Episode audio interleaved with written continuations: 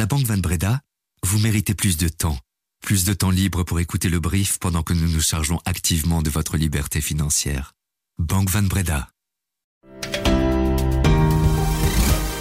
Bonjour à toutes et à tous, nous sommes le vendredi 22 décembre et voici notre regard sur l'actualité, l'essentiel pour celles et ceux qui ont l'esprit d'entreprendre. Le brief de l'écho. La productivité, moteur sous-estimé de la société. Sa croissance diminue chez nous et cela pourrait encore s'accentuer à cause des mesures pour lutter contre le changement climatique. Le ministre de la Justice, Paul Van Tickelt, souhaite que les tribunaux soient mieux outillés pour agir contre les espions. Pourquoi? Je vous raconte dans ce podcast. Séisme dans le monde du football ce jeudi matin, la Cour de justice de l'Union européenne estime que l'UEFA et la FIFA ont enfreint le droit européen à la concurrence en empêchant la création de la Super League européenne. Alors, cette nouvelle compétition pourrait-elle renaître de ses cendres? Je suis Sunshim Courrier et vous écoutez le brief.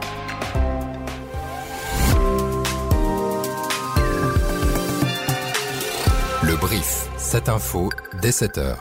La productivité croît de moins en moins vite dans notre pays. C'est ce qui ressort du rapport annuel du Conseil national de la productivité. Cette institution a été créée en 2019 parce que la Commission européenne estimait que notre pays, et les autres d'ailleurs, n'accordaient pas assez d'importance à celle-ci.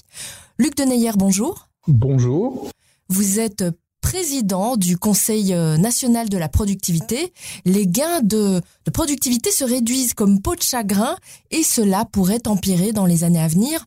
En l'absence de politique euh, climatique, les dommages économiques pour la Belgique s'élèveront à 9 milliards et demi d'euros par an à l'horizon de 2050. Mais écoutez, il y a deux mouvements. D'une part, effectivement, à travers la transition énergétique, qu'est-ce que ça veut dire la transition énergétique? C'est-à-dire qu'il va falloir modifier les processus de production et les rendre davantage capital intensifs, mais pas pour produire davantage comme par le passé, mais pour être euh, climatiquement neutre. Donc ça veut dire qu'on va devoir produire la même chose avec plus de capital, donc on va avoir un effet négatif sur la productivité. Deuxième chose, à travers les enjeux climatiques, ça va être qu'une série de processus de production qui existent aujourd'hui vont devoir être complètement transformés, et donc ça veut dire que le capital qui est utilisé aujourd'hui dans le processus de production existants vont devoir être amortis. Ça veut dire qu'ils n'auront plus de valeur et donc ça aura un impact négatif sur la productivité. Mais à côté de cela, il y a aussi des enjeux fondamentaux par rapport à la digitalisation et à l'intelligence artificielle. Donc pour compenser cette perspective négative, il faut qu'on puisse maximiser les impacts potentiels positifs de l'intelligence artificielle ou de euh, la digitalisation. Et pour ça, il faut un accord entre partenaires sociaux, que ce soit au niveau interprofessionnel, au niveau de l'entreprise ou au niveau sectoriel, parce que ça implique des changements dans l'organisation du travail, ça implique des changements dans le management et ça implique des changements dans les compétences pour les travailleurs. Et donc, il faut pouvoir faire ça dans un consensus pour que l'on puisse absorber ces nouvelles technologies, parce que si on veut avoir un effet de ces technologies sur la productivité, il faut qu'on réussisse dans ces trois domaines et on ne peut le faire qu'ensemble, les employeurs et les travailleurs.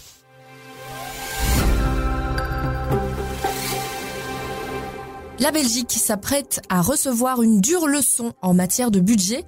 Les nouvelles règles budgétaires européennes viennent d'être approuvées par les ministres des Finances cette semaine. Elles entreront en vigueur en 2024 avec des réductions drastiques en vue pour notre pays. Les dépenses publiques de chaque État membre seront désormais contrôlées de façon beaucoup plus stricte afin d'imposer une certaine discipline budgétaire. La Belgique devra donc économiser un peu moins de 30 milliards d'euros sur 7 ans. Nous sommes clairement les mauvais élèves de l'Union européenne à ce niveau, puisque seule la Slovaquie sera contrainte de procéder à des réductions encore plus importantes. Bref, vous l'aurez compris, la trajectoire d'austérité budgétaire s'annonce douloureuse. Mais la Belgique a tout de même de la marge pour financer des avancées sociales. C'est en tout cas ce qu'estime la FGTB à travers la voix de son président Thierry Botson. Les élections se rapprochent, alors le patron du syndicat en a profité pour avancer ses revendications dans l'écho d'aujourd'hui. La FGTB s'appuie sur les perspectives récentes de la Banque nationale pour affirmer que l'économie belge tourne bien et qu'il y a de l'argent à aller chercher chez les plus riches pour financer le budget, le pouvoir d'achat et la sécurité sociale. Thierry Bodson propose par exemple de remonter de 1% les cotisations patronales et l'impôt des sociétés pour trouver les 3 milliards nécessaires au budget. Le président de la FGTB voit aussi dans un impôt sur le patrimoine des millionnaires un levier pour financer d'autres avancées sociales. Si vous voulez plus de détails, retrouvez l'intégralité de l'interview de Thierry Bodson sur l'éco.be et dans les pages du journal.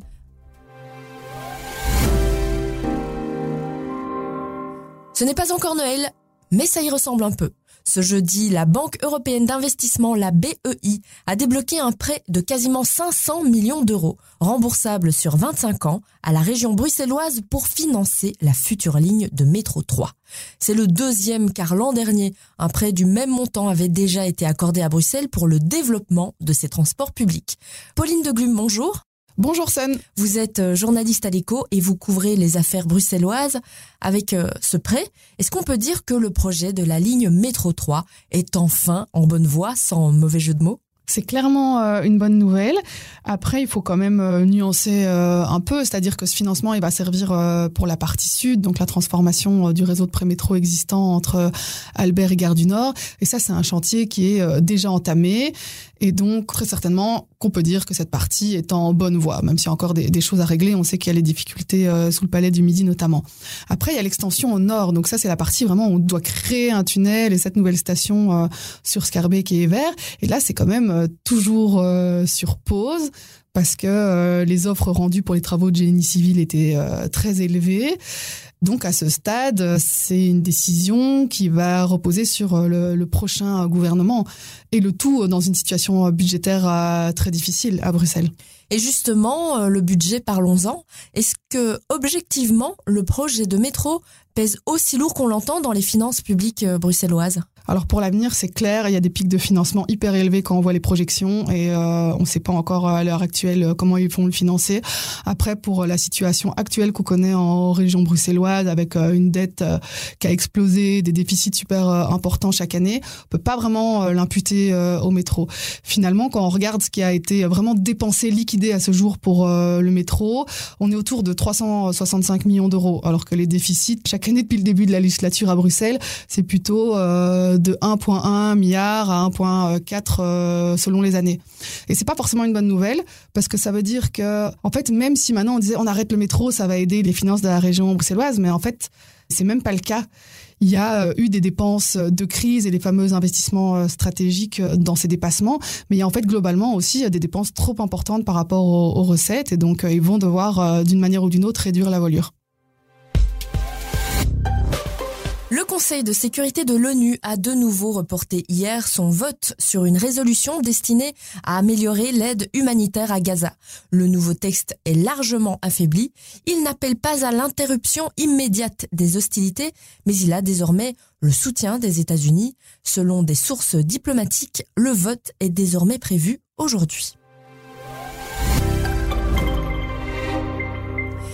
C'est un séisme dans le monde du football. La Cour de justice de l'Union européenne estime que l'UEFA et la FIFA ont enfreint le droit européen à la concurrence en empêchant la création de la Super League européenne. Mais pour les moins aguerris, la Super League, c'est quoi? Eh bien, Olivier Samois, qui dirige le service Entreprendre euh, à l'écho, nous explique. Alors c'est un projet de compétition qui à la base été porté par euh, une douzaine de clubs anglais, italiens et espagnols. En avril 2021, ils ont annoncé avec fracas euh, cette initiative, mais ça a très vite suscité une levée de boucliers, d'abord de la part des supporters, mais également de la part des instances du foot international qui ont menacé ces clubs de lourdes sanctions, notamment l'exclusion de toutes les compétitions qui existent. Oui, et côté supporters, de nombreuses voix euh, décriaient la Super League comme euh, le stade ultime de la marchandisation du foot, calqué sur le modèle américain de la NBA par exemple. Mais alors cette décision de la plus haute juridiction de l'Union européenne pourrait-elle faire renaître le projet de ses cendres? Alors, c'est un peu une victoire à la Pyrrhus parce que euh, si la justice européenne a condamné le monopole de l'UEFA sur les compétitions, elle ne dit pas que pour autant il faut organiser la Super League. Mhm. Euh, un autre gros problème est qu'aujourd'hui cette compétition n'est plus soutenue que par le FC Barcelone et le Real de Madrid et que même des clubs comme l'Atlético de Madrid qui étaient porteurs de l'initiative au départ la condamnent aujourd'hui. Donc euh, repartir avec cette idée de 64 clubs qui vont concurrencer la Ligue des Champions, c'est bien joli mais on ne sait toujours pas quels clubs euh, seront d'accord d'y participer.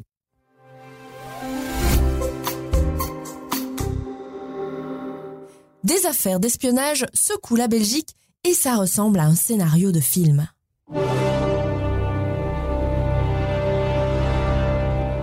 Même si il continue de clamer son innocence, le député fédéral du Vlaams Steven Kreyelman, a démissionné ce jeudi de son poste de président de commission des achats militaires, quelques jours après que son frère Frank ait été expulsé du parti. Ils sont tous les deux soupçonnés de travailler comme informateurs pour les services d'espionnage chinois. Mais attendez, l'affaire Kreyelman n'est pas un cas isolé. Rien que cette année, le gouvernement a déjà expulsé 19 espions russe cette fois du pays. Si bien que le ministre de la Justice, Paul Van Tickelt, veut accélérer la mise en œuvre d'une loi contre l'espionnage. La loi actuelle date de l'entre-deux-guerres et n'est plus adaptée à l'espionnage contemporain. La nouvelle législation criminalise également l'ingérence en plus de l'espionnage et prévoit des peines de prison. Reste à savoir si cela mènera à davantage de poursuites judiciaires, car l'affaire est délicate. La plupart des agents opèrent sous couverture diplomatique, ce qui les met à l'abri de la justice.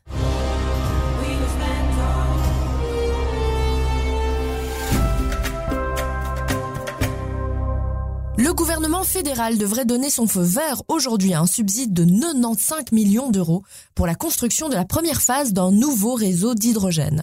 Le gestionnaire de réseau Fluxis est à l'origine de ce projet retenu dans le plan de relance déposé par la Belgique auprès de l'Europe. Au total, 330 millions d'euros seront investis dans 150 km de canalisation pour l'hydrogène. Bonjour Christine Scharf. Bonjour Sun. Vous êtes euh, une de nos journalistes spécialistes de l'énergie à l'éco.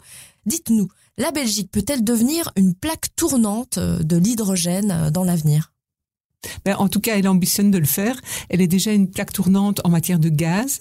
Et euh, Fluxis, le gestionnaire du réseau de gaz, veut maintenant euh, construire un réseau d'hydrogène. Et euh, ça, c'est l'actualité du jour.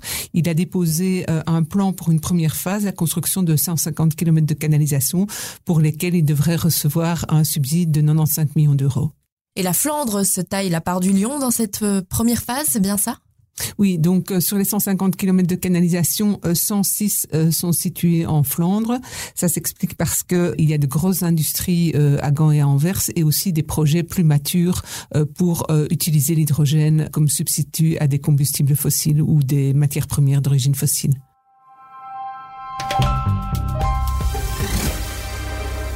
Merci d'avoir écouté le brief. Ondino RS a préparé cet épisode.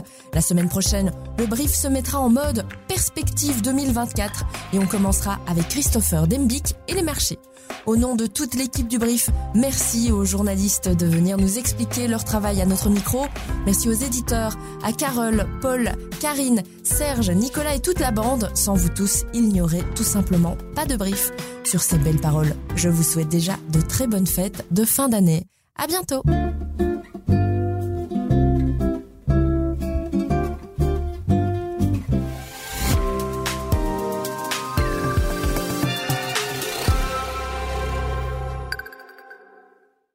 À la Banque Van Breda, vous méritez plus d'équilibre, plus d'équilibre financier, plus d'équilibre financier pour vous et votre entreprise pour pouvoir vous concentrer sur votre équilibre vie professionnelle, vie privée.